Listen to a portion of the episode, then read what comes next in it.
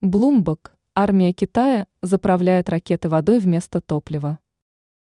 Зарубежное агентство Bloomberg заявило о том, что китайская армия заправляет свои ракеты водой вместо топлива. Как пояснило издание, подмена топлива осуществляется по причине процветающей коррупции во власти КНР. Ссылаясь на американскую разведку, Bloomberg пишет, коррупция подорвала все усилия армии Китая в сфере улучшения своих вооруженных сил. Кроме того, газета подчеркнула, что у Запада утрачено доверие к ракетным войскам КНР.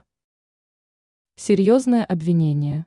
При этом издание акцентирует, что разведывательная служба США до сих пор не получила никакую информацию о ближайшем окружении председателя КНР Си Цзиньпина. В декабре прошлого года официальный представитель Министерства обороны Китая Уцань комментировал слухи о коррупции. Как указывал Уцань, Народно-освободительная армия Китая нетерпима к любых коррупционным схемам, особенно осуществляемым в ее рядах. Ранее сообщалось, что Китай убедился в неизбежности конфликта с США.